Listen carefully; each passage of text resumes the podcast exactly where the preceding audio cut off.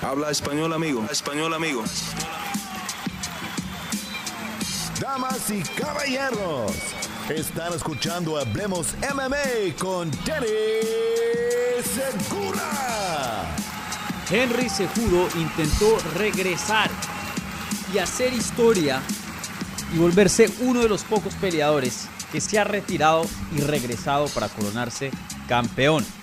Pero Aljamain Sterling le detuvo esos planes y se coronó no solo como nuevamente campeón de las 135 libras, pero como uno de los campeones más dominantes de esa categoría en recientes años. ¿Qué tal a todos? Mi nombre es Dani Segura, yo soy periodista para MMA Junkie en inglés y el host aquí en Hablemos MMA. Y bueno, gente, eh, una buena cartelera de UFC 288. Ah, bienvenidos a los resultados, al análisis de UFC 288. Y, sí, gente, una buena cartelera en papel no era una de las mejores, pero ya en práctica, ya eh, viendo la acción, fue una muy buena cartelera, fue un muy buen evento. Eh, siempre me gusta recordarles que el puntaje que le damos a estas carteleras entrando al evento no siempre termina siendo el mismo puntaje con el cual em, juzgamos la pelea en sí por su acción, por, los, por lo que nos dio el evento. Entonces, este es un gran ejemplo de que sí, pueda que en papel no sea tan buena, pero toca esperar eh, la noche de las peleas para ver exactamente qué es lo que nos brinda en cuanto a acción, en cuanto a historias, en cuanto a resultados, etcétera, etcétera y etcétera.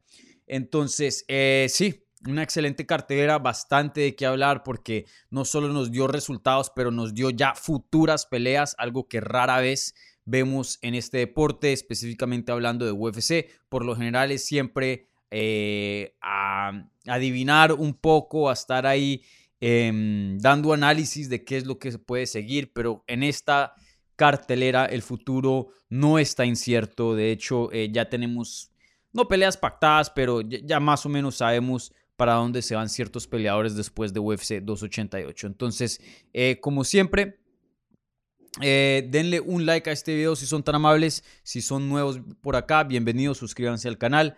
y bueno, si ya están suscritos, como siempre, chequen ahí las membresías, están eh, en la página principal de, del canal, pueden chequear eso y, está ahí toda la información para las membresías. Como siempre, voy a darles mi análisis así de primerazas del evento y ya luego en la última parte de este video entraré a lo que es contestar sus preguntas que se están haciendo ahora mismo en el live chat. Entonces, si quieren hacer una pregunta que salga aquí en el programa, pónganla ahí en el live chat. Por favor, gente, usen signos de interrogación, no me manden preguntas como si fueran comentarios, porque son, es difícil de, saber qué es qué cuando yo estoy aquí intentando eh, seleccionar las preguntas, ¿vale? Y como siempre, las preguntas que vengan de parte de los amigos de Hablemos MMA o vía el super chat, esas preguntas reciben prioridad, pero no exclusividad aquí en el canal, ¿vale? Eh, entonces, eh, bueno, sin más espera, hablemos de UFC 288. Entonces, como siempre, empezamos de lo más grande a lo más chico. Y en este caso, empezamos con el evento estelar, que fue una pelea de las 135 libras, una pelea donde el campeón Aljamain Sterling intentaba defender su cinturón una tercera vez dándole la bienvenida a Henry Cejudo de vuelta a lo que es el mundo de las artes marciales mixtas, un peleador que se fue en el 2020 como campeón de este deporte, intentaba, como había mencionado en la intro, hacer historia y coronarse campeón y a la misma vez hacer parte de, ese grupo élite pequeño que ha podido retirarse del deporte, ha podido estar fuera años del juego y regresar y nuevamente seguir siendo el mejor, algo que es sumamente difícil de hacer.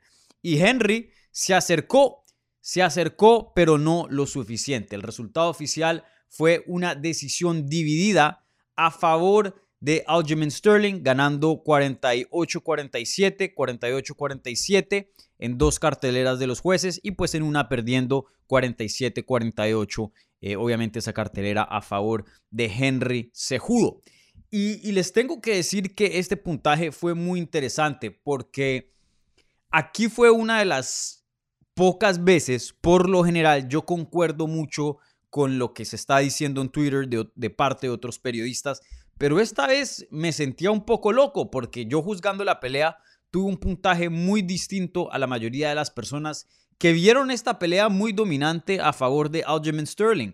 Y, sí entiendo que es posible de tener eh, un 49-46 eh, a favor de, de Sterling, ya que los rounds sí fueron competitivos, sí fueron reñidos y cuando estás en esa posición, pues si un round puede ir para cualquier peleador, existe la posibilidad de que te vayas a, a, favor de un peleador. Eh, pero también vi unos 50-45 que no lo entiendo. Eh, y, y, sí, la verdad me pareció una pelea muy competitiva. Yo tuve ganando a Aljamain Sterling un 48-47, así como ganó en las dos carteleras de los jueces.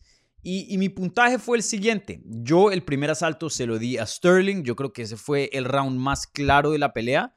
Eh, luego el segundo y el tercero se lo di yo a Henry Sejudo. Algo que no muchas personas hicieron, pero para mí eh, fue el peleador que tuvo más daño. Eh, y en cuanto al grappling, ahí yo creo que fue el round que más tuvo éxito Henry Sejudo. Em, entonces yo lo tenía ganando un 29-28 entrando a los rounds de campeonato, o sea, el cuarto y el quinto. El cuarto yo se lo di a Sterling y luego la pelea se volvió una pelea de un round ya que yo tenía esa pelea empatada entrando al quinto.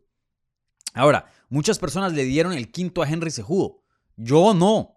Yo se lo di a Sterling. Me pareció que Sterling fue el peleador que hizo más daño, eh, conectó más Henry se jugó, eh, tuvo lapsos donde le fue bien el grappling, pero no hizo nada más sino controlar.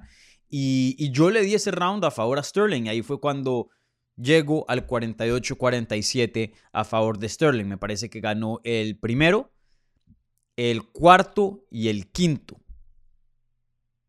Entonces, eh, vuelvo y le digo, una pelea muy, muy reñida. Eh, ese fue mi puntaje en tiempo real. Y luego, justo antes de, esta transmisión, por eso de pronto vieron que estaba empujando la hora de la transmisión.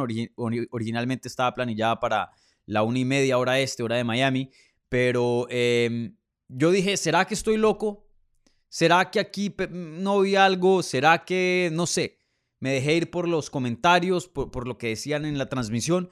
Volví, la vi justo antecitos de esta transmisión y llegué a la misma conclusión. Ahora, viendo el segundo asalto, el segundo asalto sí me pareció un poco más reñido, o el segundo no, el, perdón, el tercero me pareció eh, más reñido de, lo que vi originalmente, entonces de pronto sí puedo ver un 49-46 a favor a Sterling, eh, pero creo que viéndola nuevamente me quedo contento con el 48-47 a Sterling, vuelvo lo digo, primero, cuarto y quinto asalto eh, se lo di al campeón. Y no me parece para nada loco la gente que juzgó la pelea a favor de Henry Sejudo, 48-47. Creo que también esa es una cartelera eh, muy posible, muy fácil de argumentar también, no es algo loco.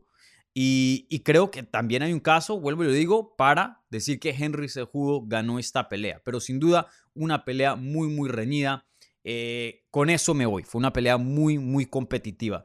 Eh, no entiendo la gente que dice que esto fue una, un atropello, que, que, porque vi puntajes que Sterling ganó esta pelea 50-45. Eso sí no lo veo.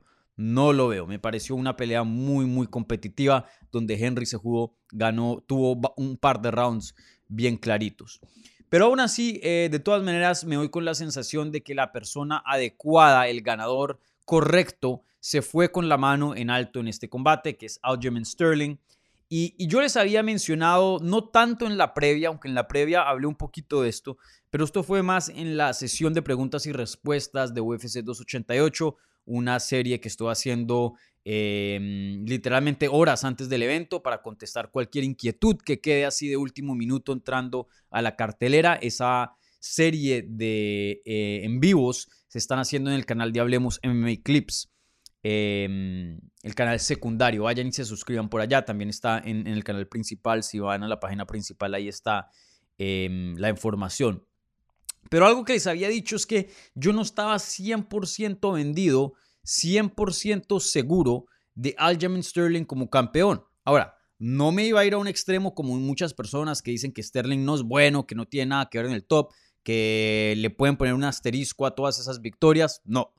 Para mí, nada más hay dos peleas por las cuales yo no veía, o sea, yo, yo tenía un, poquito de preguntas y esas dos son de las tres que ha tenido de campeonato. Entonces, por eso en general tenía preguntas eh, acerca de, su reinado como campeón, pero sí, obviamente, eh, tenía en cuenta y le daba sus respetos que Sterling es un peleador de alta gama, que es un peleador de calidad, que es un peleador de los mejores del mundo, élite, porque no se puede llegar a ese punto y defender el cinturón sin, sin, sin serlo. O sea, eh, llegar a UFC de pronto puedes llegar por, por, suerte o no ni tanta suerte, pero como se acomodan las cosas. Pero quedarte en UFC, subir los rankings, volverte el, el contendiente número uno, volverte luego, luego el campeón, defenderlo, ahí ya no hay suerte. Ahí por lo mínimo tienes que ser uno de los mejores del mundo. De pronto no el mejor, pero sin duda uno de los mejores. Entonces siempre le di crédito a Sterling como un peleador de mucha calidad, pero eso sí, la primera pelea que ganó vía, vía em, descalificación contra mm, Peter Yan, esa pelea claramente la iba perdiendo y si no hubiera sido por esa rodilla ilegal de parte de Yan, la hubiera perdido. Y vuelvo y lo dije y lo dije en el en vivo de, la, em, de las preguntas y respuestas de UFC 288. Esa rodilla ilegal fue lo mejor que le pudo haber pasado a Sterling en ese momento. Porque si no, iba a perder la pelea. Pero bueno, tuvieron una revancha, una pelea muy, muy reñida. Yo le di el puntaje a Sterling. Y, bueno, ahí sí yo no veo nada de controversia. Eh, Sterling peleó muy bien y tuvo una buena decisión. Pero luego, en su siguiente pelea, en su siguiente defensa contra TJ Dillashaw, esa versión de TJ Dillashaw le gana, yo creo que todo el top 15 de la división, porque literalmente no tenía brazo, se le estaba zafando, él había dicho que se le zafó el hombro como 20 veces en el campamento. Entonces, claro, hiciste tu trabajo, le ganaste, pero no puedo poner mucho peso en esa victoria debido a, a qué versión vimos de TJ Dillashaw, una versión destruida, incompleta. Eso sí, no hay argumento, no se puede negar. Y vuelvo, lo digo, no es culpa de Sterling. Eso está fuera del control de Sterling. Sterling llegó, hizo el peso, hizo un campamento, se trepó al octágono, peleó y ganó. Eso es lo que él controla y eso fue lo que él hizo. Entonces, vuelvo y lo digo, mis respetos a Sterling. Y les había dicho que esta sí era la pelea que iba a definir mucho de el reinado de Sterling, porque Henry se jugó un peleador súper completo, se fue en el top como campeón, no es un peleador que iba en descenso, que iba en bajada, que lo estaban noqueando y lo único que le queda es el nombre. No, Henry Cejudo es uno de los mejores del mundo y se subió a el octágono. De pronto em, ha tenido mejores desempeños en el pasado, pero sin duda se vio una buena versión de Henry Cejudo, porque vuelvo y lo digo, esa pelea fue reñida y hasta creo que hay un argumento para decir que ganó por más de que yo no lo comparta, por más de que yo no lo, lo crea, porque vuelvo y lo digo, yo vi a Sterling ganándose combate. Eh, pero peleó con una muy buena versión de Henry Sejudo. Una muy buena versión de Henry Sejudo, una versión prime, me, atrevería a decir, y le ganó y se vio muy bien. De hecho, lo tumbó y consiguió derribes. Estamos hablando de un medallista de oro en lucha olímpica. Eso no es nada fácil de hacer. Entonces, claramente, Aljamain Sterling es el mejor de esa división aquí es donde ya me quitó las dudas de su reinado y vuelvo y lo digo, no dudas de irrespeto, dudas yo creo que muy justas. Eh, he sido muy justo con mi análisis con Sterling, porque también he visto algunos periodistas diciendo que antes de esta pelea, que no se puede cuestionar a Sterling, que, que la gente que cuestiona a Sterling, que no, que no piensa que Sterling es el mejor del mundo, que, que están mal. Y no, me parece que, que, sí había un argumento para decir, hey, un momentico, ¿qué está pasando acá? Em, vuelvo y lo digo, hasta cierto punto, ¿no? Y, y sí, Aljamain Sterling claramente es el mejor de la división. Ya de aquí en adelante, si Sterling decide dar el peso, si Sterling, el, si el cuerpo decide, eh, no solo Sterling, también cómo quiere manejar su carrera, pero si su cuerpo le da para más en 135 libras, yo creo que tenemos campeón para rato porque la verdad lo veo muy difícil que le ganen en esa división. Ahorita hablaremos de Sean O'Malley porque eso es lo que va a seguir, pero yo no creo que Sean O'Malley tiene un buen chance de ganarle a, Sterling. Y francamente, viendo el resto de la división, yo no veo a Corey Sanhagen ganándole, yo no veo a Peter Young ganándole, eh, por ahora, ¿no? A Chito Vera no lo veo ganándole por ahora, eh, Rob Font tampoco, Song Yedong tampoco. Ahí el único de pronto es Merab Davalashvili, pero Merab pues no van a pelear, son amigos. Entonces, si Sterling decide quedarse en 135 libras, vuelvo, lo repito, hay campeón para, para largo rato, porque sin duda es el mejor peleador en esa categoría. El striking muy, muy bueno, rápido, tiene un movimiento excelente. No vimos eh, los problemas de cardio que de pronto estuvieron presentes en la primera pelea y en la segunda contra Peter Yan. Explosivo, buena técnica de pie, mucho movimiento, un oponente muy largo, eh, muy difícil de descifrar y encima de eso tiene el tamaño, tiene la lucha, tiene el grappling, tiene una buena quijada. Sterling es un peleador muy, muy completo muy, muy completo y muy difícil de, descifrar, de prepararse. Tanto que el Henry Sejudo, que es todo una, una, un maestro para la estrategia, para la preparación, em, no pudo descifrarlo. Le dio una buena pelea, le dio una pelea dura, competitiva, pero no lo pudo descifrar. Y, sí, crédito a Sterling, porque yo no, yo no vi esto. Yo, como ustedes saben, pensé que Henry se jugó, iba a ganar este combate y, y Aljamain Sterling me cayó la boca y como yo siempre les digo, yo no tengo ningún problema en venir en este programa y admitir que estuve equivocado porque va a pasar. No es la primera vez que me ha pasado y tampoco va a ser la última. Eso sí, ténganlo seguro. Este deporte es muy, muy difícil de predecir. El que diga que se las sabe todas y que sabe el futuro, no le crean porque nadie sabe nada. Solo podemos especular. Y, sí, vuelvo y lo digo, excelente desempeño de Aljamain Sterling, por donde lo quieran ver, se vio excelente y, consiguió otra defensa más de título. Y, no es coincidencia de que es el campeón más dominante que hemos visto en recientes años. Creo que desde el 2015 em, hemos visto ese cinturón cambiar de manos eh, rápidamente. Lo máximo que hemos visto de un campeón es una defensa de título. Lo ganó Dominic Cruz. Lo defendía, lo perdía en la siguiente. TJ Dillashaw lo ganó, lo perdió, lo recupera, lo defiende, lo pierde. Cody Garbrandt lo gana, lo pierde. Mejor dicho, nadie ha podido mantenerse como campeón y hoy día ya estamos viendo tres defensas de Aljamain Sterling, posiblemente una cuarta cuando se enfrente con Sean O'Malley. Y bueno, em, rápidamente que seguimos hablando de la pelea antes de entrar al futuro de, estos dos peleadores, obviamente hablando de Sterling y Sejudo. Eh, simplemente quiero eh, dar unas palabras acerca del desempeño de Sejudo. Eh, me pareció que esta fue una versión muy completa de Henry Sejudo, muy buena. De pronto no la mejor que hemos visto. Yo creo que esos tres años le afectaron algo, pero sí creo que le afectaron poco. Si algo le afectó fue muy poco. creo que sí vimos una versión bien enterita de Henry Sejudo, muy cerca a lo que estamos acostumbrados de ver. No creo que la diferencia fue abismal. No vimos un peleador viejo, no vimos un peleador em, en descenso. Sin duda, Henry Cejudo sigue siendo de la élite. Eh, ¿Por cuánto tiempo? Pues ya tiene 36, entonces no espero mucho tiempo, pero lo que sí les puedo decir, hoy día 7 de mayo 2023, Henry Sejudo sigue siendo uno de los mejores del mundo. De pronto no el mejor, pero sí sigue siendo uno de los mejores del mundo. Y me alegra que ese haya sido el caso, porque Sterling, vuelvo y lo digo, eh, de pronto no tenía el respeto de muchas personas, de muchas partes injustamente, de otras partes como la mía creo que justamente, pero sí yo creo que no tenía el respeto de muchas personas. Y así fuera injusto o justo, mucho de eso fuera era, perdón, fuera de su control. No es culpa que le dieron un rodillazo ilegal. Es culpa de Jan. No es culpa que TJ Dillashaw decidió pelear cuando no estaba en ninguna condición para pelear porque no tenía brazo. ¿No? Y bueno, tuvo una decisión muy cercana en la revancha con Peter Yan. Entonces, eh, mucho de eso estuvo fuera de su control, ¿no? Y, y, hubiera sido una gran pena si le hubiera ganado a Henry Sejudo y Henry Sejudo se hubiera visto bien mal, porque luego esas preguntas siguen. De pronto un poco menos, ¿no? Pero siguen.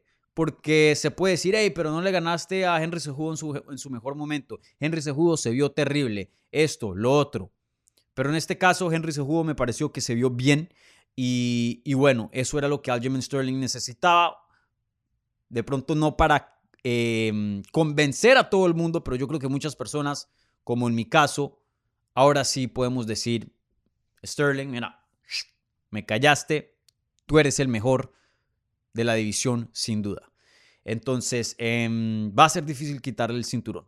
Y, vuelvo y lo digo, Henry Cejudo me pareció que, se vio bien eh, técnicamente. Em, de pronto pueda que a futuro, si es que decide pelear, veremos desempeños un poco mejor, ya que está activo, ¿no? Eh, pero por lo general, vuelvo y lo digo, me pareció que vimos una versión relativamente completa de, de Henry Cejudo, muy cercana al 100%. Eh, entonces, bueno, ya en unos minutos hablaremos de, Henry Cejudo en cuanto a su futuro. Pero hablemos de, Sterling. Eh, como había dicho en la intro, em, este es uno de los raros eventos donde ya podemos ver al futuro y saber con seguridad qué es lo que sigue. Dana White tiene una regla, y lo digo entre comillas para la gente en audio, eh, que dice que él no hace peleas la noche de un evento. Pero pues esa no es una regla muy, muy seguida, ¿no? La sigue por ahí un 80% de las veces, ya que hemos visto que ha hecho peleas em, la noche de un evento. ¿No se acuerdan? Glover Teixeira contra Jamal Hill, después de que Blahovic y Ankalaev nos dieron una, un combate inconcluso.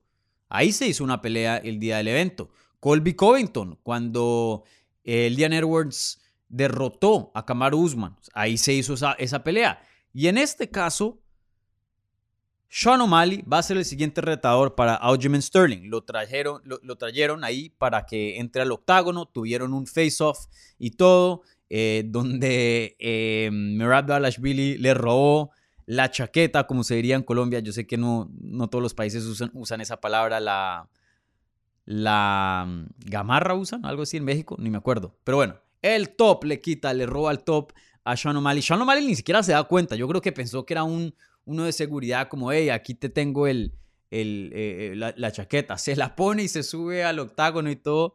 Y Sean O'Malley no se da cuenta hasta minutos después cuando termina el, el face-off con Aljamain Sterling. Fue muy chistoso. Pero bueno, eh, no solo ya sabemos quién sigue, que en este caso Sean O'Malley, y, aunque ya sabíamos, pero ya es más oficial ahora que eh, lo suben al octágono y el mismo presidente UFC en la rueda de prensa después del evento dice que sí, Sean O'Malley es el siguiente, pero también ya nos dieron una fecha y evento. Parece que va a ser el 19 de agosto, eh, UFC 292, un evento que está esperado a darse en Boston, o sea, muy cerca donde eh, se dio esa pelea ahí en New Jersey el sábado. Entonces sí me parece inteligente mantener a, a Sterling en esa área porque sí es muy popular y lo vimos en la rueda de prensa, en el pesaje, en el evento en sí. Eh, él siendo de, Long Island, pues em, tiene una fanaticada muy fuerte por allá. Y, bueno, eso es lo que le sigue a Aljamain Sterling. Una pelea grande, sin duda es... Saben que no sé si va a ser más grande que la de Sejudo. Yo todavía no sé qué tanto vende sean O'Malley, porque nunca ha estado en una posición donde puede vender solo, donde es la atracción más grande, ¿no? En cuanto a pay-per-views, ¿no? Yo sé que ha encabezado Fight Nights, pero eso es muy diferente. Eh, Sejudo del otro lado ha estado en peleas de campeonato, ha estado en pay-per-views, tenía el legado, tenía los récords. Entonces puede que hasta Sejudo es una pelea más grande que la de Sean O'Malley. Eh, si nos ponemos a analizar las estadísticas en sí, eso sí no lo sé. En cuanto a redes y eso y boss, de pronto sí Sean O'Malley más grande. Eh, pero en cuanto a pay-per-views, porque eso no siempre se traslada a, compras, eh, veremos. Pero sin duda una pelea grande, eso sí. Eh, y yo estoy de acuerdo con lo que Aljamain Sterling dijo en la rueda de prensa. Dijo, si yo pude derribar a Henry Sejudo, que mide 5'4", que es mucho más acuerpado que Sean O'Malley, y nada más y nada menos es medallista de oro en lucha olímpica, ¿qué creen que le voy a hacer a Sean O'Malley? Dijo, a ese man yo lo voy a doblar en mitad, es frágil. Esas fueron las palabras que el campeón usó.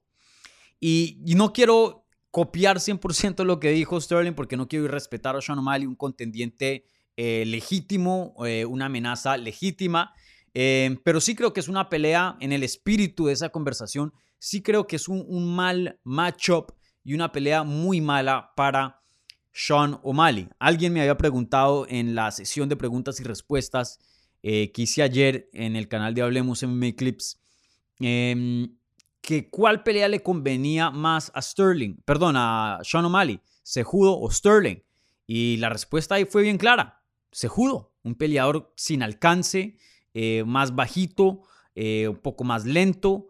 Em, obviamente sigue siendo una pelea complicada para Sean O'Malley, pero le favorecen muchos aspectos de ese matchup. Contra Sterling, Sean O'Malley no va a tener la ventaja de alcance, no va a tener ventaja de, tamaño eh, y hasta de rapidez, de velocidad, de agilidad. No sé si tenga una ventaja y si la tiene de pronto por muy, muy poco.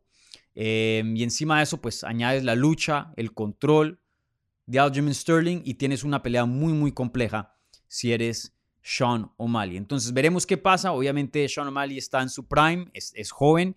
En este punto de su carrera la evolución de pelea a pelea puede ser abismal, como lo, como lo, como lo hemos visto con muchos otros peleadores. Así que pueda que el día de la pelea Sean O'Malley se trepe ahí al octágono y, y tenga una defensa de takedowns espectacular y sea un peleador completamente distinto. Claro que puede pasar. Reservo un campo para eso. Pero hoy día basado al último desempeño de Sean O'Malley, basado a este desempeño de eh, Aljamain Sterling, Sterling debería ser el favorito y por mucho. Yo creo que ah, viendo al top 5, que es Merab Dalashvili, Sean O'Malley, Corey Sanhagen, Peter Yan, Chito Vera, probablemente O'Malley es una de las peleas más fáciles de, de, de, de esos cinco, probablemente. Si no la más fácil. Entonces, y vuelvo a digo, fácil entre comillas, porque O'Malley, recuerdan, todavía tiene poder, tiene precisión, claro que puede cambiar la pelea con un solo puño.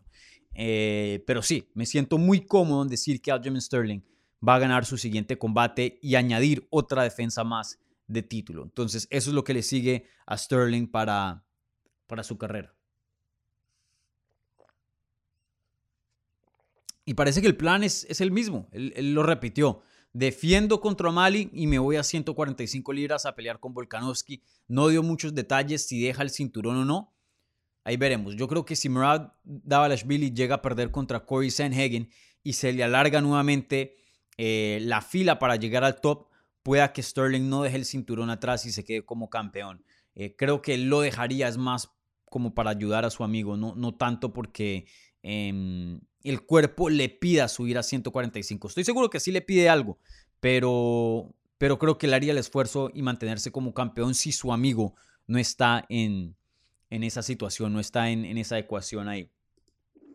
Y bueno, hablando de Henry Sejudo en cuanto a su futuro, él eh, se quita sus guantes dentro del octágono y no se retira, pero dice que de pronto pueda que se retire, no sabe qué hacer. Eh, si no, si no está peleando por el cinturón o, si no está peleando por el, ser el mejor, no va a pelear porque esa es la meta de él. Eh, no sabe qué es lo que le sigue, va a regresar a, casa, hablar con su esposa, hablar con su equipo y, ver y planear a ver qué, qué, qué, es lo que le sigue a su carrera, ¿no? Em, y sí, entonces veremos. Eh, muy interesante. Esa misma noche luego sale el campeón de peso mosca, Brandon Moreno, y dice, Henry, ya se los, se los voy a leer ahora mismo. Lo escribió en inglés, pero se los voy a traducir al español. Brandon Moreno en Instagram em, pone lo siguiente con una foto de, de Henry y dice, Henry, no te retires, eh, no te retires ahora. Por favor, espérame. Voy a pelear en julio y después podemos eh, terminar el, negocio, el tema. Evento estelar en la Ciudad de México. Yo subo a 135 libras. Fuck the belts, o sea, me valen los cinturones. Solo tú y yo en el octágono. Y yo les había dicho en la previa, igualmente en la sesión de preguntas y respuestas, que esa pudiera haber, o sea, puede ser una pelea para Henry Sejudo si llegara a perder. Obviamente perdió. Eh, y creo que sigo pensando lo mismo. Henry se jugó se vio muy bien. Creo que sus chances de pelear por un cinturón siguen vivos en 135. Es un buen nombre. Dependiendo de cómo se den las cosas, si gana una o dos peleas, puedo, pueda que em, le den una, una revancha contra Sterling. Es posible. O super peleas, porque hay varios nombres en esa división que, son bien pesados en cuanto a, nombre, obviamente, y, puede tener peleas interesantes. También había mencionado a Brandon Moreno como una opción, eh, una pelea en 135 libras, no de título, como una, un estilo de super pelea, y ahí hay una historia, son dos nombres grandes, eh, creo que tiene, tiene sentido. Entonces, ya de parte de Brandon, Brandon quiere esa pelea. Veremos si Henry Sejudo la, la va a querer porque él, tiene mucho intereses en añadir su, en su legado. Obviamente ganarle a Brandon añadiría bastante, pero creo que él está más enfocado en vez de nombres en el cinturón en sí. Y si no está peleando por un título, no sé qué tanto quiera esa pelea. Pero él mismo lo dijo en la rueda de prensa, dijo, si UFC está dispuesto a pagar por ese combate porque es una pelea grande, cuenten conmigo. Entonces veremos, pueda que esa pelea se dé a futuro. Obviamente primero tenemos que ver qué pasa entre Pantoya y, y, Moreno, que pelean ahora el 8 de julio en UFC 290. Eh, bueno, incluso si Brandon pierde, pueda que se suba a 135 y pelee con Sejudo. Así que si pierda o gane, creo que una pelea con Sejudo sigue siendo una posibilidad para Brandon, pero obviamente sería mucho más grande si Brandon Moreno defiende el título y pelea a Henry Sejudo, contra Henry Sejudo como campeón, así fuera, eh, así estuviera el cinturón eh, en línea o no. Entonces, veremos. Pero para mí que Henry Sejudo no se retire. Creo que sigue siendo un hombre muy interesante. Claramente es un buen peleador. vuelvo y lo digo, no vi una versión muy aguada, muy mala de Henry Sejudo en ese octágono. Me pareció que hoy día está a un nivel élite. Y si ese es el caso, y hay peleas interesantes en, la división. No es que está en una posición como la de Max Holloway, que ya le ganó a todo el mundo y hay muy poco que hacer. No, hay muchas peleas interesantes, sigue teniendo buen nivel, hay mucho dinero por, por qué ganar. ¿Por qué no? Yo, pienso que Henry debería seguir peleando mientras pueda, porque eh, él mismo lo había dicho, no le queda mucho tiempo, entonces si se queda pensando mucho en su futuro, un año, dos años, ya va a estar cerca a los 40 y creo que ahí eh, estuviéramos teniendo otro tipo de conversación. Entonces, que pelee dos, tres veces más y, cierre su carrera, pienso yo. Entonces, eh, veremos, pero sin duda muy, muy interesante acá em, el caso de Henry Sejudo, ¿no? Veremos qué, qué, pasa. A mí me encantaría ver una pelea entre Brandon Moreno y Henry Sejudo. De hecho, si los hacen eh, entrenadores de The Ultimate Fighter, eso también sería muy interesante, ¿por qué no? Eh, para mí es una pelea muy llamativa, tiene historia, fácil de vender. Em, y ambos lados parecen que quieren esa pelea. Más yo creo que Brandon, pero Henry se vio, se vio eh, dispuesto a, tomar esa pelea por lo que dijo en, la rueda de prensa, ¿no? Y bueno, em, hablemos ahora del evento coestelar de la cartelera, pero antes de eso les recuerdo, gente, por favor, Regálenle un like a este video si son tan amables. Si están escuchando un podcast, un buen review. Suscríbanse si son nuevos.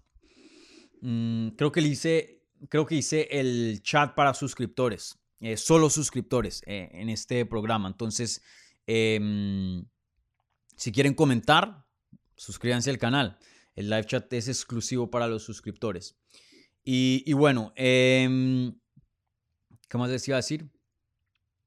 Ah, y les recuerdo, al final del programa estaré contestando sus preguntas, las preguntas que están haciendo en el live chat. Entonces, em, pongan ahí su pregunta con un signo de interrogación, por favor, y yo se las voy a contestar, ¿vale? Como siempre, las preguntas que vengan vía el super chat o sean de parte de, de un amigo, esas preguntas reciben prioridad, ¿vale? Bueno, Hablando ahora del evento coestelar de la cartelera, una pelea que se hizo literalmente hace tres semanas en corto aviso. Belal Muhammad derrota a Gilbert Duriño Burns vía decisión unánime, 50-45, 49-46 y 49-46. Eh, yo tuve esa pelea un 49-46. Me pareció que Duriño ganó el ¿Qué round le había dado yo? Creo que el segundo o el tercero, no me acuerdo muy bien.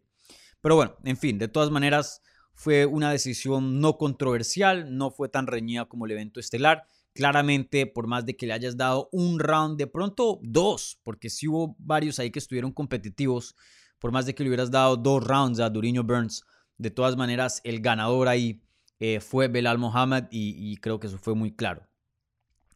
Y, bueno, ¿qué se puede decir de este desempeño? Em, creo que tengo sentimientos muy similares al evento estelar, eh, en el sentido de que ya, ya, nadie más dude de, de Belal Mohamed, nadie más dude de él. Ahora, diferente al evento estelar porque vimos una versión entera de Henry Sejudo en esa pelea. En el evento coestelar, es imposible decir que vimos una versión entera de Gilbert Duriño Burns. Pero a este punto, ya con eh, una, dos, tres, cuatro, cinco, seis, siete, ocho, nueve victorias consecutivo, consecutivas, invicto en sus diez últimas peleas, porque una de esas fue un no contest contra Leon Edwards. Ya, Belal Muhammad es el siguiente al título y punto. Si te gusta o no, no importa, ya no se puede discutir, ya no se puede decir, hey, Duriño eh, debería estar por encima de él por más de que no tenga una racha tan larga o este otro, no. Fuera de, de, Colby Covington, que ya se anunció como el siguiente retador para las 170 libras, ya, Belal es el siguiente, punto. Estamos hablando de un peleador que lleva invicto desde el 2019, cuatro años sin perder, nueve victorias consecutivas por más controversiales que sean, por más de que no, hayan, no haya habido muchas finalizaciones y son muchas decisiones, ya, o sea, no hay nada más. ¿Qué? ¿Quieren que gane 10? ¿Quieren que gane 11, 12, 13? O sea, ¿qué más hay que comprobar? Belal Mohamed es un peleador saso, de pronto no es el más emocionante de la división, pero es un peleador élite al cual toca respetar y toca tomar en serio porque viéndolo pelear y también él entró, recuerden, en unas condiciones similares en el sentido de que eh, entró con corto aviso, estaba en el ayuno de Ramadán y supuestamente de lo que hemos visto también como Duriño Burns entró lesionado al combate. De pronto no tan lesionado como Duriño, porque la versión de Duriño pues sí estaba bien comprometida porque para nada usó el brazo izquierdo eh, y eso le quitó lucha, eso le quitó striking, un arma muy muy grande entonces, em, creo que en ese lado Burns tuvo peor suerte, pero ya, o sea, estamos hablando que le ganó a Sean Brady, a Burns, a Vicente Luque, a Damian Maya, a Steven Thompson, a Diego Lima, a eh, Lyman Good, Takashi Sato, a Curtis Millender. Peleador Sazos. Ya, ya. Dejen a Belal en paz. No estoy diciendo que, ese sea el peleador favorito de ustedes y que lo tienen que, que les tiene que gustar ahora. No porque yo sé que él tiene muchos haters, pero denle su respeto. Denle su respeto. Es imposible mantener, mantenerse cuatro años dentro de UFC peleando con los mejores invicto y no ser bueno. Es imposible que te levanten la mano frente a todos esos peleadores que mencioné y no ser bueno. Es imposible. Muhammad es élite y va a pelear por el título en su siguiente pelea. Punto. Ya. Caso cerrado. ¿Listo? Y, y bueno, eh, me alegra que le hayan dado esa, ese respeto el presidente de UFC diciendo que sí, que él es el siguiente. Desafortunadamente, Colby Covington es el siguiente. Vuelvo, le digo, yo respeto mucho a Colby Covington, el peleador. Es un peleador élite, en mi opinión, la pelea más grande para Leon Edwards hoy día, pero no me parece que es el que tiene más mérito y lo he explicado varias veces en este canal. Eh, ¿Por qué? Simplemente vean a Mohamed hoy día. Pero bueno, así se dieron las cosas y ya sabemos que eh, Belal Mohamed va a ser el siguiente, o bueno, no va a ser el siguiente retador, pero su siguiente pelea va a ser por título. Entonces, eh, felicidades a Belal, bien merecido esa pelea y, bueno, esperemos que se dé em, en corto tiempo porque espero, espero que la pelea entre Edwards y, y Covington no se alargue porque estaba supuesta a pasar en julio en, en Londres y parece, bueno, parece no, ya no se va a dar. Y, bueno, todavía no tenemos una fecha para hacer pelea, pero espero que no nos toque esperar un año para poder ver a Belal Muhammad retar por un título. Entonces, espero que sea a principios del próximo año o ya a diciembre de, este mismo año. Pero bueno, em, solo el tiempo lo, lo dirá, ¿no? Y en cuanto a Burns, eh, lástima porque vuelvo y lo digo, no quiero respetar a, a, Belal, aquí ya, caso cerrado, tocarle su respeto, eh, y yo siempre he respetado mucho a Belal, pero sí, Burns no, no, tuvo el mejor desempeño de su carrera, claramente entró a la pelea comprometido, eh, no pudo, creo que intentó como dos o tres derribes apenas, y cuando los intentó se le veía que tenía harto dolor, no tiró jab, no tiró la izquierda, prácticamente la estrategia o las armas de Gilbert Duriño fueron limitadas a patadas a las piernas y derechazos. Eso es todo. Y con eso, olvídate, por más de que seas Edwards, por más de que seas Adazaña, solo con esas dos armas, patadas y una derecha, no le vas a ganar a Belal. Belal es muy bueno. Em, necesitas todo un arsenal completo para ganarle a Belal Mohamed. Y eso es lucha, eso es sumisiones, eso es un jab.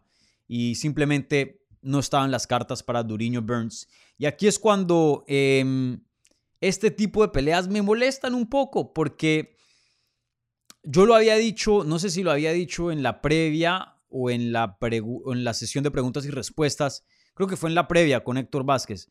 Em, yo le había dicho a, Héctor, Duriño tiene 36 años de edad, ya peleó dos veces este año. Eh, yo lo tenía como favorito, yo lo tenía para ganar el combate, pero sí tenía dudas de qué versión vamos a ver, porque eso ya es un tercer corte del año y ni siquiera estamos a mitad del año, cerca ya casi, y ya tres cortes de peso, tres campamentos. Y bueno, si tuviera 24 años, uno dice, pues el cuerpo da, pero ya a los 36 con un buen millaje, no así súper alto, pero sí un buen millaje de ya casi 30 peleas como profesional y, ni hablar de las de Jiu-Jitsu. No sé si vamos a ver la mejor versión de Duriño. Y no la vimos. Y ese era mi temor. Lo había dicho aquí en el programa. Escogí a, Duriño para ganar, pero había dicho que tenía em, ciertos temores acerca de, de, esos factores que mencioné. Y claramente eh, estuvieron en juego. Creo que Entiendo a Duriño porque el ADN es yo peleo con quien sea, cuando sea, pero ahí es donde creo que viene el labor de un manager y decir, hey, tú estás a un pelín de pelear por el campeonato. A un pelín. Estás ahí nomás. Tienes 36, todavía te ves bien. No es el fin del mundo si llegaras a perder, pero también no, no tienes 24, no tienes 10 años para volver a alcanzar otra pelea de campeonato, no. Estamos trabajando aquí con tiempo muy limitado. Así que yo sé que ese pay-per-view de UFC no está tan fuerte. UFC probablemente quiere que les hagan el favor y añadir una pelea de, alto perfil ahí, pero ahí es cuando se le tiene que decir a UFC, lo siento, no puedo, y se espera, se espera. Ahora, no voy a decir que la mejor versión de Burns le gana a Belal, porque también Belal no estaba en su mejor versión, pero también no, no se puede decir que este resultado que vimos es 10 de 10. Creo que si los dos entran saludables al 100%, pueda que veamos el mismo resultado, sí, claro, pero también pueda que no. Así como yo no les puedo asegurar que el resultado cambia, ustedes no me pueden asegurar a mí que el resultado no cambia.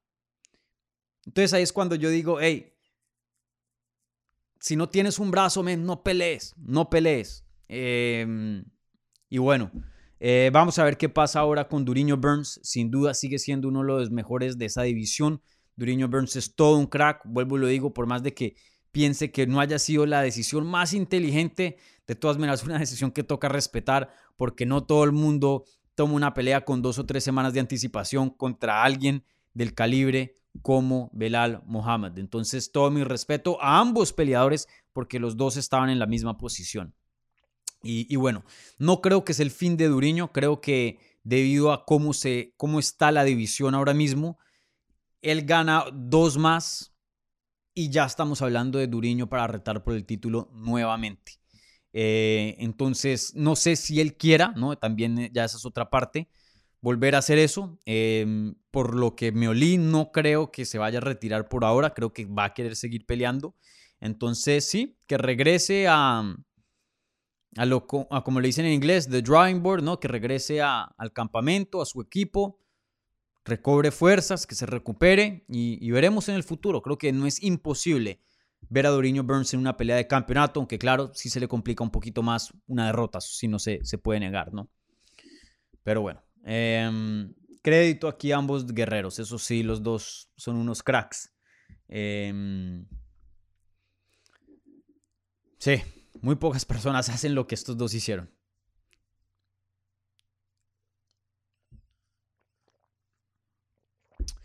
Bueno, entonces, eh, con eso concluye mi análisis del evento estelar y coestelar. Eh, obviamente, entre esas dos peleas, eso fue lo que nos dio em, la, parte más grande de este programa. Obviamente, hay aquí otros resultados también importantes. Entonces, no me va a tardar tanto tiempo en estos resultados. Si quieren que elabore o, o dé un poco más de detalle, pongan ahí preguntas en el live chat, pero rápidamente les voy a dar así por encimita. Em, los resultados y, les doy un poquito de opinión em, rápidamente aquí de, estas tres peleas que también vimos en la cartelera estelar. Entonces, em, justo antes del evento coestelar en las 115 libras de las mujeres, vimos a Jean Jonan noquear en el primer asalto a Jessica Andrade. Eso sí, no me lo esperaba para nada. Eh, Jessica Andrade tiene una quijada buena, es súper ruda, súper durable.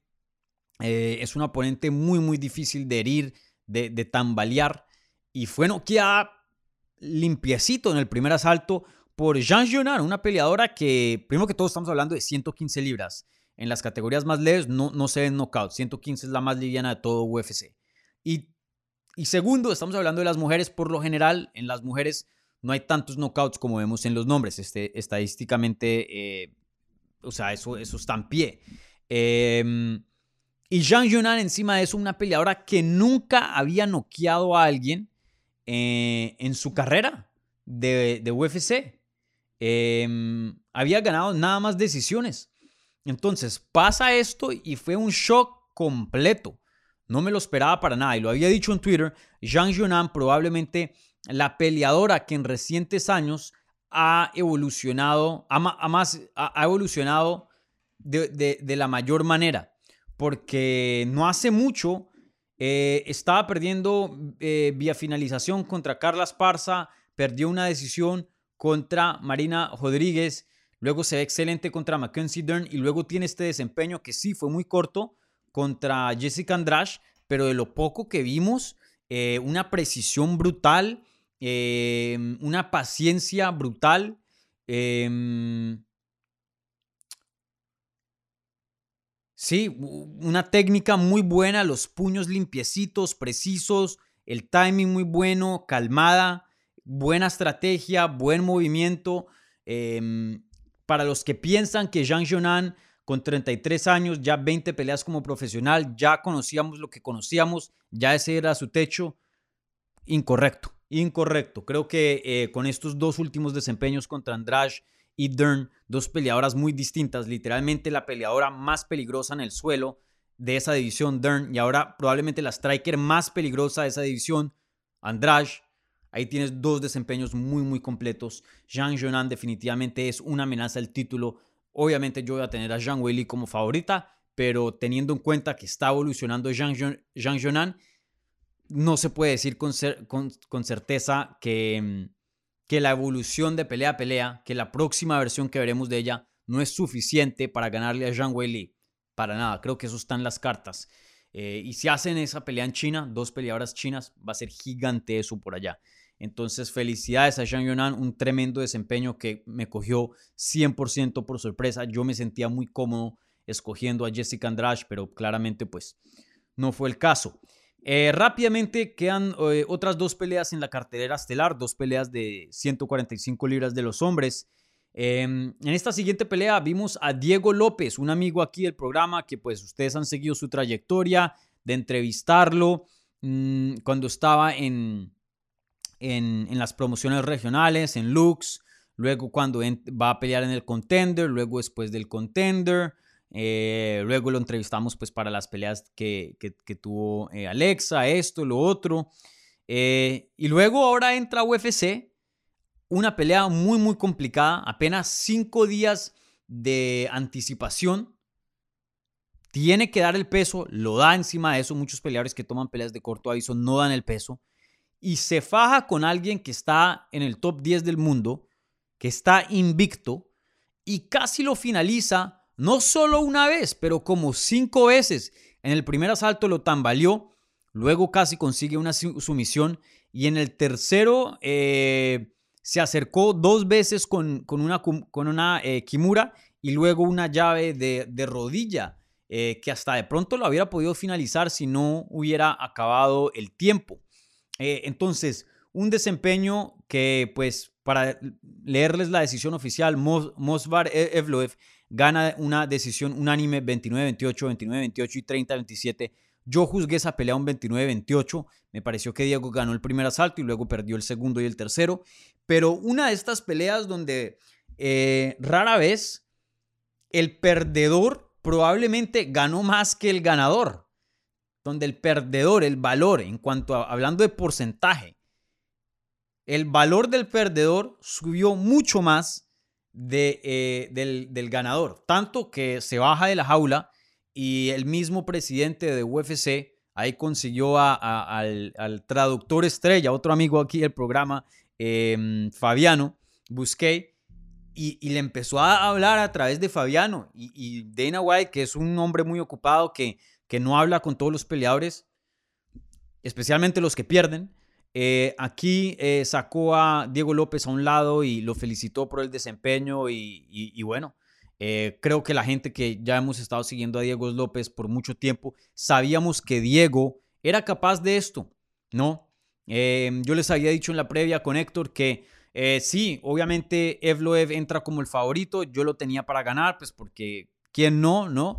Pero les había dicho, ojo, ojo, cuidado, Diego López es calibre de UFC lo ha, estado, lo ha sido por mucho tiempo. Ahora, que no se le han dado las cosas para llegar a UFC, eso es otra cosa, pero que él ha estado listo para esta plataforma, claro que lo ha estado. Diego López tiene un jiu-jitsu fenomenal, lo vimos ahí. Em, es un peleador que entrena muy duro, que siempre está en forma. No podemos. Un peleador que. Porque hay veces que los peleadores no entran al 100%, que el cardio está malo, que no se alistaron bien. No, ténganlo seguro que Diego López siempre está eh, listo para pelear y claramente lo comprobó el sábado.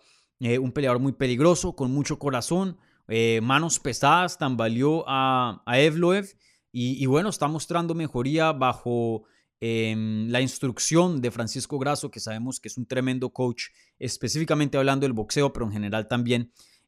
así que bienvenido Diego López a UFC, tremenda añadición para la división de peso pluma.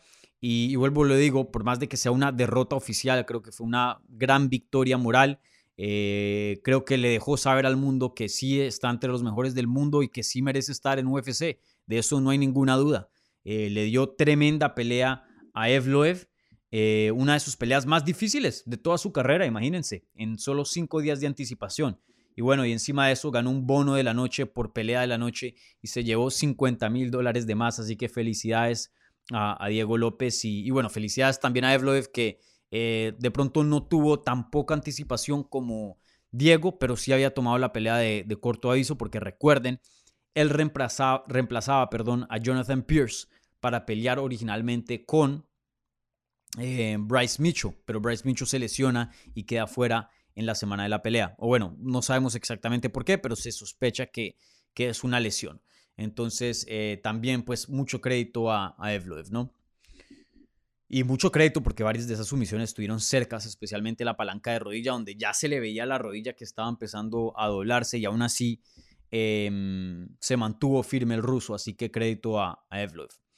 Y bueno, rápidamente hablando de la pelea que abrió la cartelera estelar, Charles Jourdain derrota a Cron Gracie vía decisión unánime, 30-27 en todas las tarjetas de los jueces. Creo que aquí, todo el mundo eh, juzgó esa pelea de esa manera. Lo había dicho en la previa, men. Y, esto me, me, No es que me dé rabia, no sé cuál es la palabra exactamente, si me molesta, si me decepciona, eh, pero algo que a mí siempre mm, me choca es ver a alguien que no vive a su potencial que no maximiza su potencial. Eso pasa mucho en el, fútbol. Un Balotelli. Eh, han habido en la, bueno, en la historia colombiana, desafortunadamente, un James Rodríguez, por ejemplo. Eh, Y bueno, Asprilla, todos los de la selección de los 90. Han habido muchos jugadores que, bueno, los colombianos les gusta mucho eh, rumbear, ¿no? Eh, estar de fiesta y cuando ganan plata, pues la vida les cambia, muchas veces para mal, aunque hay otros como Falcao y, bueno, muchos otros ejemplos buenos también, pero em, algo que siempre me ha chocado es cuando alguien no vive a su potencial. Yo le, siempre le he visto mucho potencial a Cron Gracie, pero, pero aquí no sé si, hay, si es terquedad o, no está rodeado de la gente correcta, pero claramente Cron Gracie tiene potencial y no lo está maximizando. Vimos un estilo muy, muy, muy, antiguo, un estilo muy incompleto y hoy día en el 2023 no va a llevar a nada ese estilo. Sí, tienes un jiu-jitsu espectacular, un, un, apellido y un legado legendario con todo lo que ha hecho los Gracies, eh, no solo en el mundo del jiu-jitsu, pero en las artes marciales mixtas. Pero sin, sin una buena lucha, sin un buen striking, sin muchos otros aspectos, sin un buen clinch, sin muchos otros aspectos de este juego, no, no, te vas a mantener dentro de UFC y no vas a poder tener una carrera muy exitosa. Y eso es lo que está pasando con Cron Gracie. Desafortunadamente, un potencial abismal con ese jiu-jitsu que tiene, porque tiene un jiu-jitsu eh, espectacular de muy alto nivel, pero le falta tanto en otras áreas que ese jiu-jitsu no puede florecer. Y bueno, ya ahí verá Cron Gracie qué es lo que quiere hacer, un peleador saso en cuanto al jiu-jitsu, pero le falta mucho. Le falta mucho en todas las otras áreas y eso claramente lo expuso Charles Jourdain, que tuvo un desempeño completo, que sí es el peleador de artes marciales mixtas.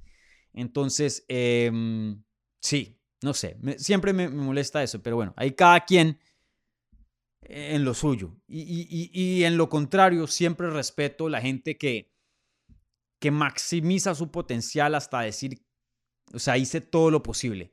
Y por más de que no sean los mejores, siempre va a tener un respeto muy profundo a la gente que exprime, que hace todo lo posible para sacar lo mejor de ellos, por más de que tengan limitaciones físicas o técnicas o eh, etcétera, etcétera pero se ven que están haciendo todo lo posible para ser las mejores versiones de ellos, siempre voy a tener el respeto por esas personas y no solo en las artes marciales mixtas, pero en la vida.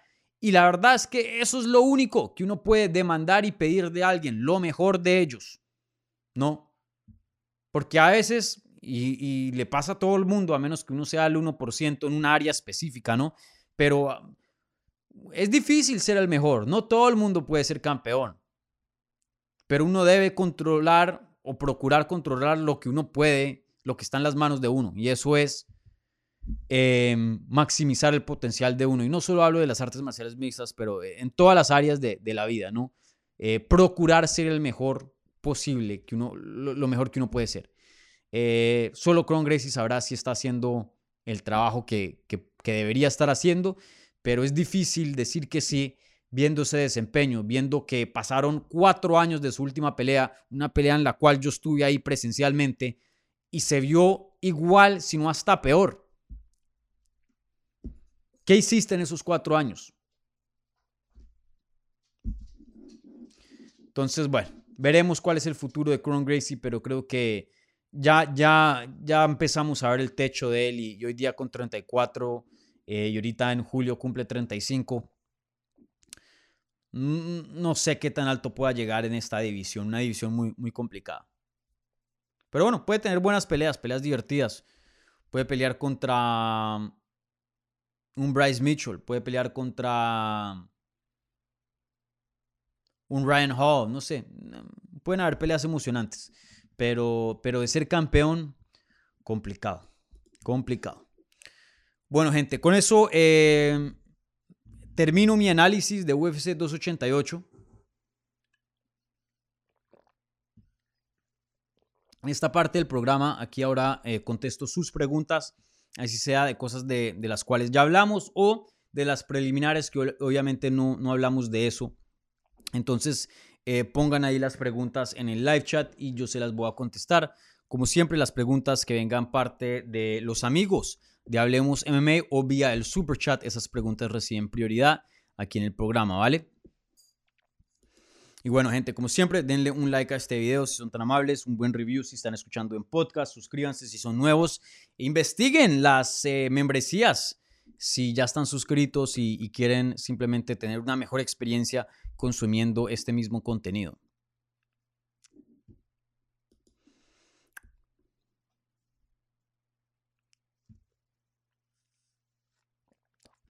Bueno, primero peguémosle un saludo aquí a los amigos de Hablemos MMA. Gonzalo 1 está aquí presente.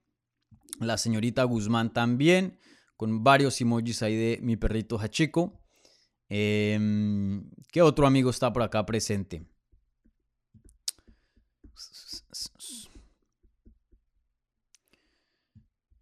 Bueno, creo que eso es todo en cuanto a amigos. Por ahí veo un par también más. Em, bueno, saludos aquí a todos los amigos de, Hablemos MMA. Bueno, ahora sí a contestar preguntas. Creo que me va a quedar una media horita, yo creo. Llevamos una hora, más o menos.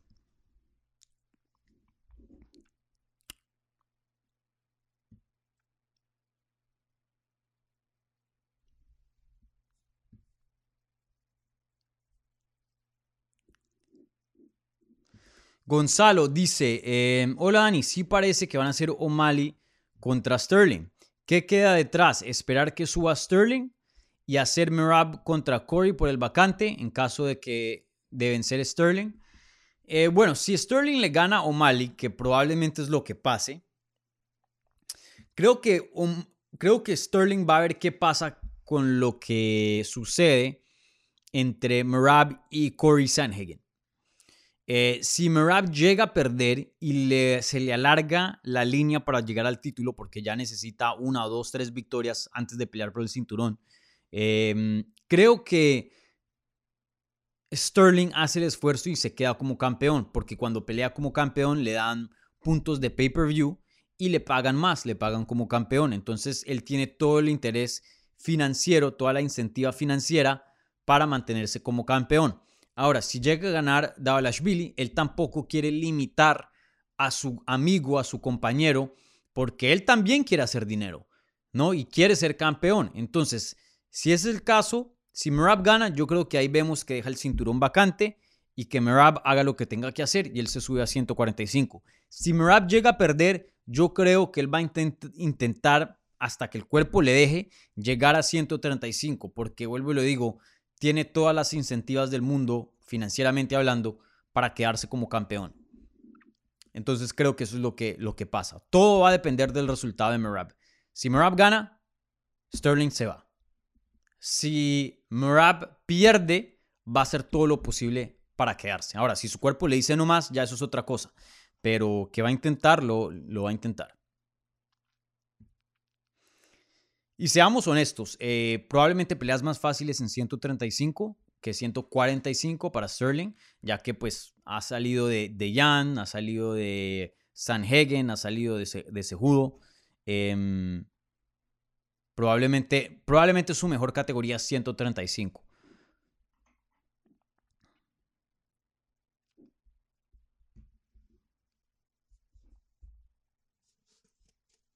Y les recuerdo, aquí también ya estoy empezando a ver otras preguntas de, de Canelo, de Juan. Mantengamos esto enfocado de, en, en, UFC 288.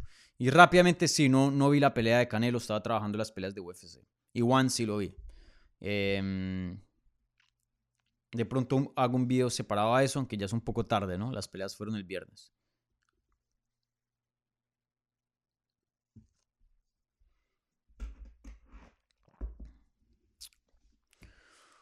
Bueno, ¿qué otras preguntas hay por acá?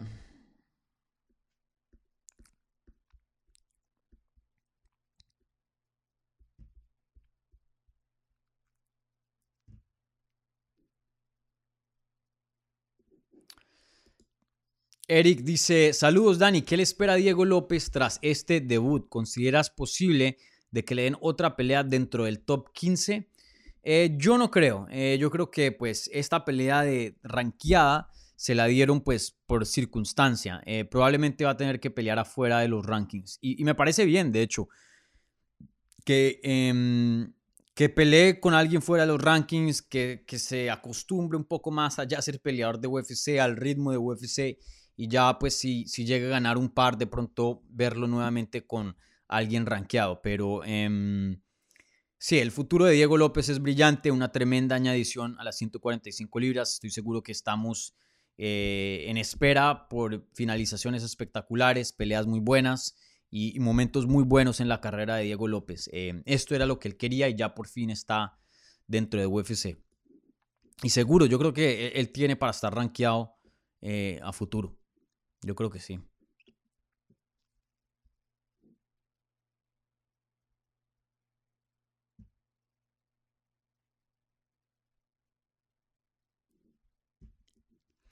Suárez dice, estoy bien triste por Burns, ¿cómo viste esa pelea? Pues bueno, ya, ya le dimos su análisis, pero sí.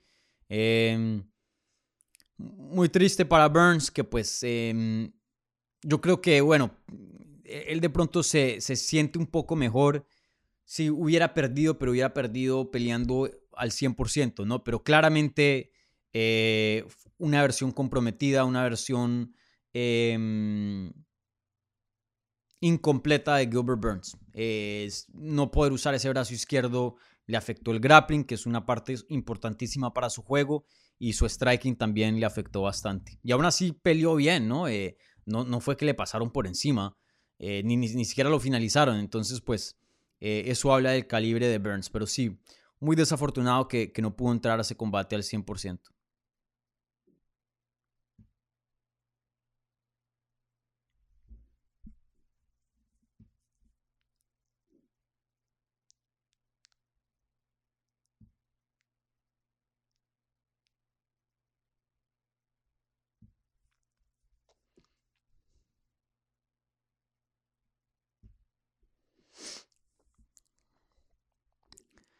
De Mandalorian dicen, le robaron a Sejudo. No creo que fue un robo.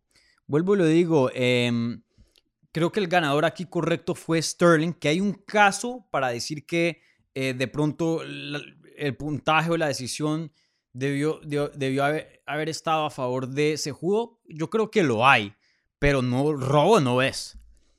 Robo no es. Robo es, por ejemplo, si Burns le hubiera ganado a Belal Muhammad. Eso es un robo. Cuando no no hay manera de justificar una cartelera para X peleador. En este caso, hay mucho eh, con qué justificar eh, varios rounds para Aljamain Sterling. Robo no fue. Robo no fue. Robo es una palabra muy, muy exclusiva que raramente se usa y la verdad, raramente pasa. Por lo general, hay peleas muy reñidas que van a un peleador, que van al otro, pero robos hay muy pocos, muy pocos.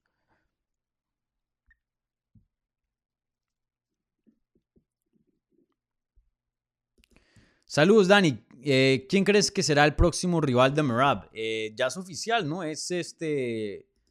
Corey Sanhagen, ¿no? Si no estoy mal.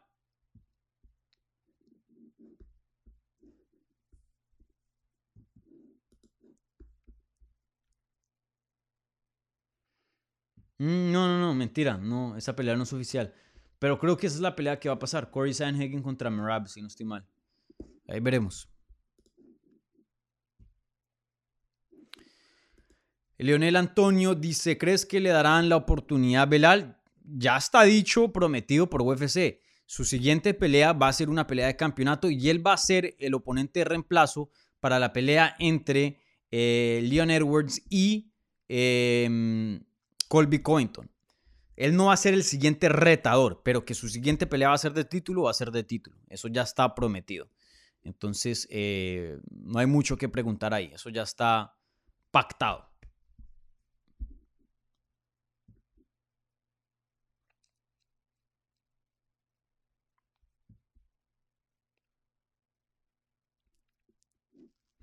Infamous AK dice, John Jones solo hay uno, Dani. ¿Cuándo se darán cuenta?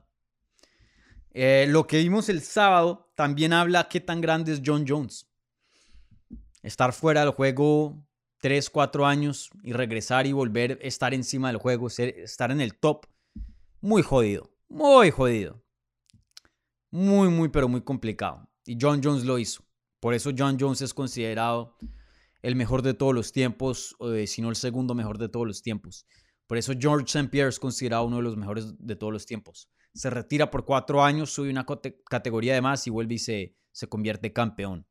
Muy, pero muy jodido salirse del mundo de las artes marciales mixtas, un mundo que evoluciona mes tras mes y regresar y todavía estar en la cima. Muy, pero muy jodido.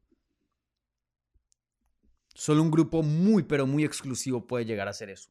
John Jones, George St. Pierre. Y por eso hablamos de ellos como los mejores de todos los tiempos.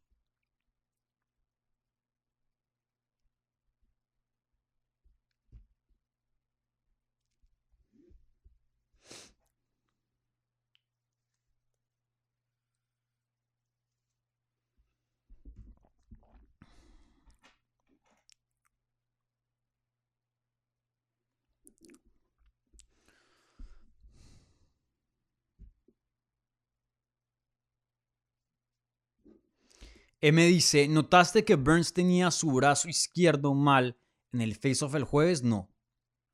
No, no había notado eso.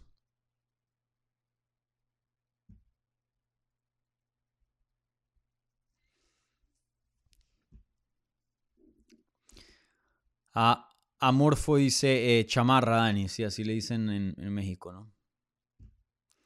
A13 dice chaqueta, chompa, decimos en estos lares en Ecuador. Chompa también se usa en Colombia, pero no, no tanto. Chaqueta es, es, lo más normalito. Jean-Pierre Castillo dice, habla de Rolando Bedoya. Eh, tremendo debut de Rolando Bedoya. Me pareció, en mi opinión, que ganó el combate. Eh, yo juzgué esa pelea un 29-28 a favor de Rolando. Eh, y ni siquiera un juez le dio eso. Eh, hubo un 30-27 a favor de Rolando y luego dos 29-28 eh, a favor de Chaos Williams. Sí me pareció una pelea reñida, competitiva, eso sí, hasta el último minuto, pero no me pareció muy controversial o muy difícil de juzgar. Para mí, Chaos Williams claramente ganó el primer round, conectó un poco más y con mucho más poder. Pero ya lo último de ese primero veíamos que Rolando se estaba sintiendo mucho más cómodo, le estaba cogiendo el timing y, eso pues se transfirió al segundo y el tercero. Me pareció que Chaos Williams eh, mucho de lo que hizo fue eh, pantalla, o sea, eh, sí, tiraba golpes duros, pero muchos de esos golpes, la mayoría me atrevería a decir, o no conectaban o le pegaban en los brazos a la defensa de, de Rolando. Me parece que Rolando tuvo la técnica más limpia, tuvo el mayor volumen Em, conectó más, porque vuelvo y lo digo, muchos de esos puños de, de Chaos le pegaban a la defensa de, Rolando. Y yo me sentí muy cómodo dándole el segundo y el tercero a, Rolando. Eh, me pareció que debió haber ganado esa pelea. Em, y bueno, creo que el público estaba de acuerdo porque el público estaba ahí abucheando a, a Chaos Williams. Y algo que les quiero decir es, por favor, gente, no le manden mensajes feos a, Chaos Williams o a cualquier peleador que gana una decisión controversial. Em, no hagan eso. E, ellos no tienen nada, nada que ver en eso. Ellos van, pelean, hacen lo mejor que pueden hacer y ya eso es la decisión de los jueces. Ahora, si ustedes quieren criticar a los jueces, bien puedan, porque ese es el trabajo de los jueces. El puntaje es el, es el reflejo del trabajo de los jueces, no de los peleadores. Entonces, Chaos Williams hizo lo mejor que pudo y, ya, si gana o pierde, eso es fuera del control de él. Eh, entonces, respeten a Chaos Williams que fue, se subió a la jaula y, dio lo mejor de él.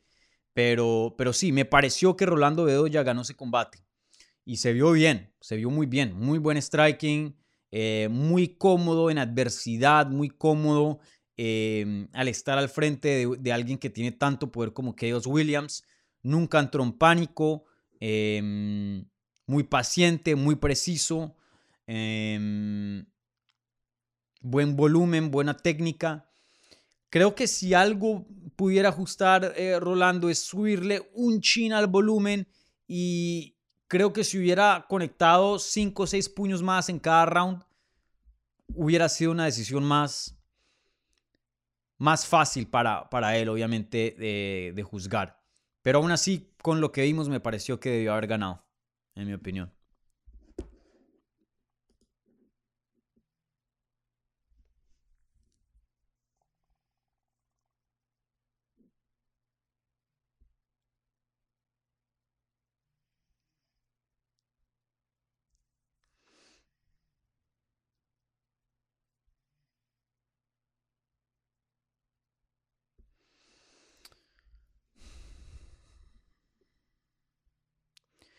Bueno, ¿qué más hay por acá de preguntas?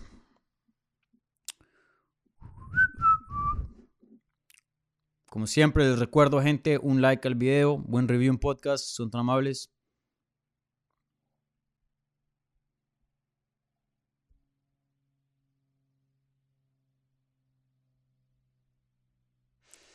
Jorge eh, dice, Dani, ¿no crees que Merab se llevó la noche con la chaqueta de Sugar? Jaja.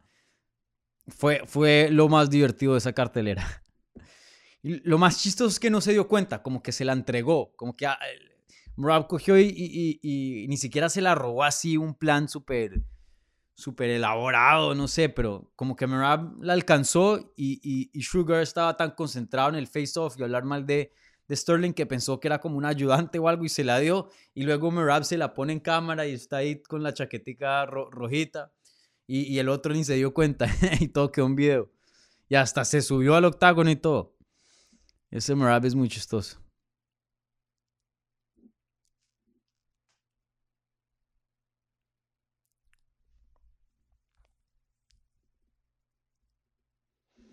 Aquí Bastian Sandoval dice, ¿qué será lo siguiente para Gilbert Burns? Yo creo que el perdedor entre Edwards y Covington, especialmente si es Covington, esa pelea me encantaría. Covington contra Burns sería fenomenal. O Covington Edwards también sería muy buena. Perdón, eh, Burns Edwards. Yo creo que eh, el, el que pierda esa pelea, que se lo den a Burns.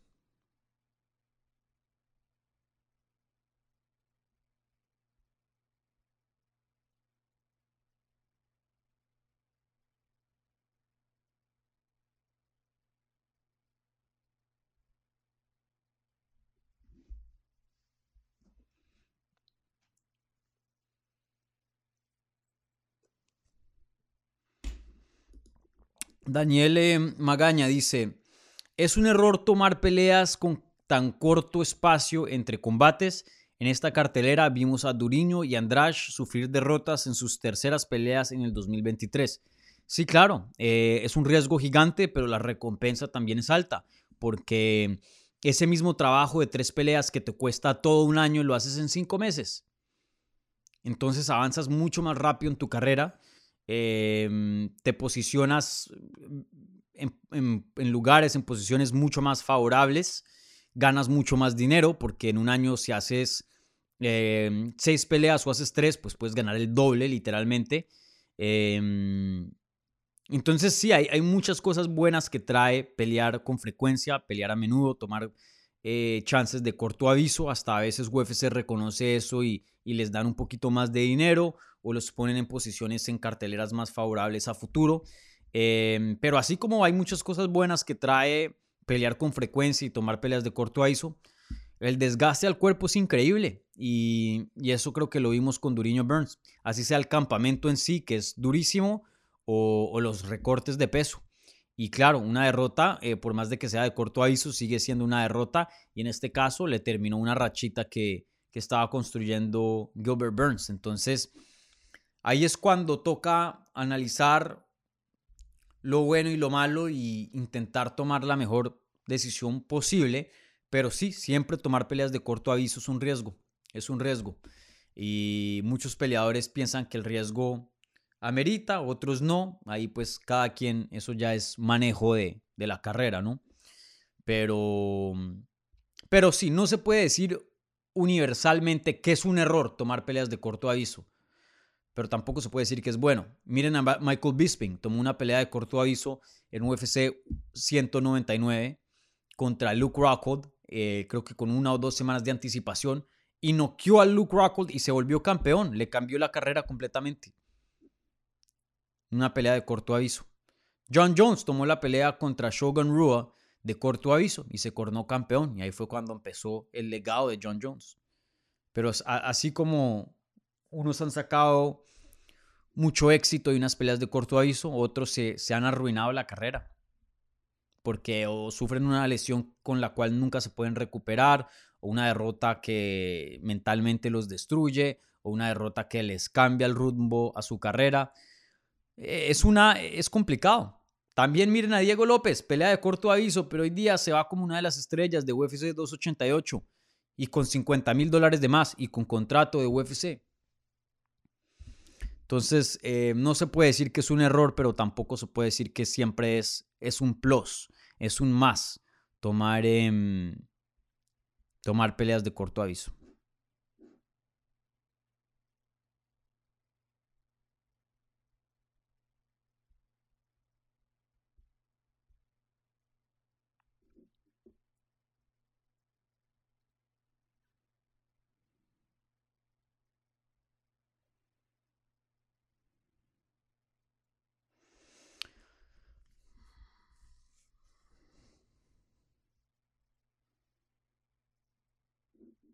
Jonathan Usma dice, ¿crees que pararon muy pronto a la de Andrade o si estaba knockout? Sí, no, limpio. o sea, le conectaron durísimo, durísimo. Eh, detuvieron ese combate muy bien, el referí, no me acuerdo quién fue, pero eh, Andrade estaba afuera y ella misma ni se quejó después de la pelea.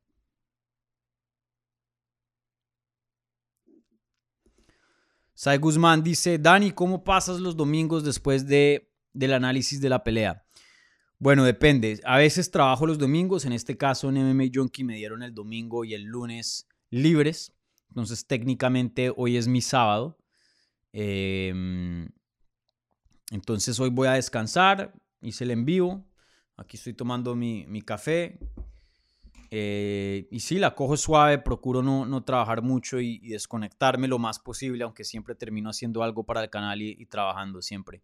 Y bueno, si estuviera trabajando, trabajaría de 10 a 6 y luego a las 6 y pico hubiera hecho el envío y ya me desconecto por la noche. Pero eh, sí, hoy saldré a almorzar por ahí algo rico, descansar, ver una película, cogerla suave.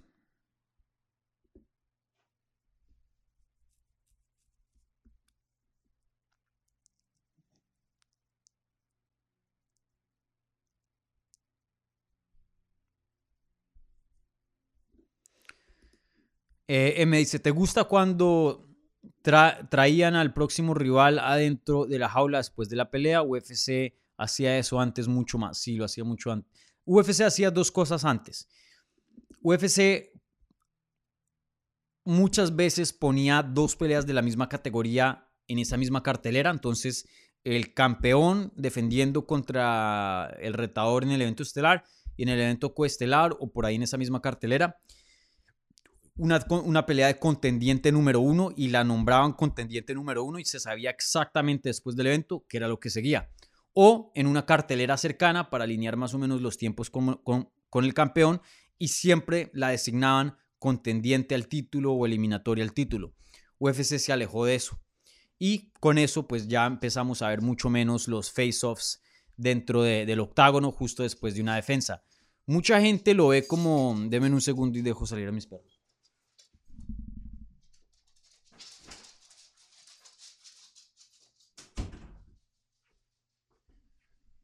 Hay, un, hay una porción del público que ve eso como un irrespeto, como, hey, tienes que darle su tiempo al campeón, que disfrute la victoria y no hacer el momento del retador. Pero pues yo, yo no me siento así, por ejemplo. Eh, primero que todo, le hace la pelea del campeón, ya la empieza a vender desde ya y la hace más grande, la próxima pelea. Y pues si ellos quieren ganar dinero, quieren que la pelea sea lo más grande posible. Eh, pero lo vimos con Daniel Cormier y Brock Lesnar, aunque nunca terminaron peleando. Pero a mí me gustan ese tipo de cosas. Ahora, que lo hicieran todos los pay-per-views, no. Pero de vez en cuando, si es una pelea grande, si hay un contendiente número uno claro, sí, tomen esa oportunidad para, para vender la pelea aún más, para hacerla más grande, para hacerle publicidad, ¿por qué no? Pienso yo, ¿no? Y, y no creo que el campeón se debería sentir respetado. Ahora, si el campeón dice, hey, no quiero que me pongan ahí el retador, toca respetar eso. Yo creo que es decisión del campeón. Eh, tampoco obligarlo, ¿no? Pero, pero ¿por qué no? El campeón debería gustarle ese tipo de cosas. Al final del día es promoción. Promoción para su próxima pelea.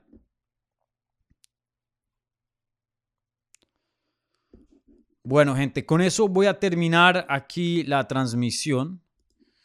Eh, un par de anuncios antes de cerrar, ya vamos casi una hora y media.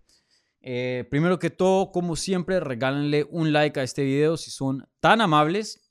Un buen review en cualquier, en cualquier plataforma que estén escuchando este programa. por favor, compartan este canal con sus amigos. Si tienen un grupo de Instagram, de MMA o de WhatsApp, manden el link. Entre más crezca este canal, más va a subir la calidad, más contenido vendrá, más cosas eh, haremos aquí en este canal. Entonces, eh, nos conviene a todos que siga creciendo esta cosa. Y, bueno, eh, esta semana se pueden esperar un par de entrevistas. Una entrevista con Santiago Poncinibio, ya está grabada. Mm, otra entrevista con Augusto Sakai, que la hicimos como un portuñol. No es tan bueno como el portuñol de Duriño o de Jessica Andrade, pero creo que es entendible. Em, y bueno, por ahí hay otras cositas de más, así que esténse al tanto. Bueno, y yo les dejaré saber, también estoy trabajando en unas entrevistas que no he grabado todavía, pero pues cuando ya las haya grabado, pues les dejaré saber, ¿vale? Eh, si no, la próxima vez que nos veremos en vivo es el miércoles, episodio de Hablemos Live, 9 de la mañana, hora este, como siempre.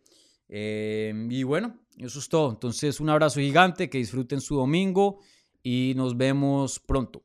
Chao.